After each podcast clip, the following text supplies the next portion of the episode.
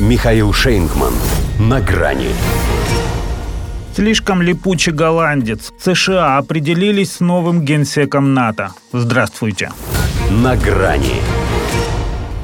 Разговорчики в строю. Так должны понимать члены Североатлантического блока объявление по их демократическому лагерю из Белого дома. На правах хозяина не только июльского саммита НАТО в Вашингтоне, на котором утвердят нового главу Альянса, но и НАТО вообще, он озвучил свое кадровое решение. Йенса Столтенберга заменит голландец Марк Рютте. Об этом уже можно говорить определенно. И не важно, что у Восточной Европы было на этот счет собственное мнение. Рассчитывали, пользуясь своей особой ненавистью к России, на которую в их мейнстриме нынче запрос, впервые пропихнуть на эту должность представителя своего околотка.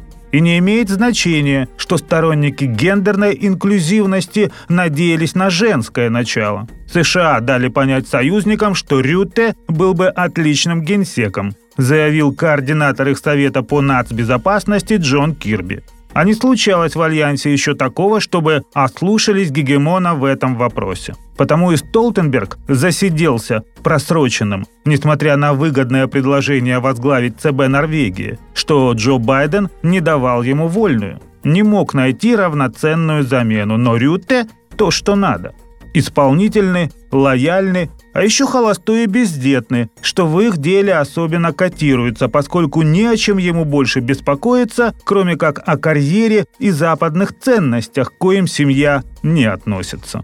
Пусть сугубо гражданский человек, он и к военному делу отношение имеет. Правда, своеобразное. Сбитый летчик ошибся ударением в выражении «уйти на пике» и спустя 13 лет премьерства ушел пике. Впрочем, в их правящих элитах нынче все такие птицы высокого пролета. Хотя у этого еще и чутье. Почувствовал тем самым местом, на котором сидит, что кресло закачалось и объявил об уходе до того, как его партия в ноябре сокрушительно проиграла право радикалам. Так что этот землю рыть будет в благодарность за запасной аэродром. Впрочем, он и теперь, все еще возглавляя кабинет, ибо пока нет формировали новый, из последних своих правительственных сил старается больше для укронацистов, чем для сограждан. В первых рядах поджигателей войны. Через голландские порты проходит основной поток летальных грузов, Истребительная коалиция тоже не без него. Если до этого дойдет, то именно с его F-16 Россия начнет вести счет сбитых самолетов Made in USA. Другое дело, что идиллия в отношениях с президентом США может закончиться уже в январе, когда в Белом доме опять случится Трамп.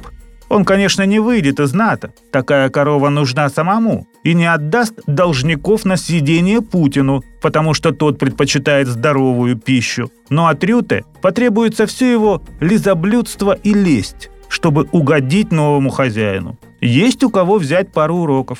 Это сейчас норвежская истеричка Столтенберг в рот Байдену заглядывает, а когда-то слыл первым поклонником Трампа. И этот приспособиться. Судя по тому, что из политики он даже после домашнего провала не выводится.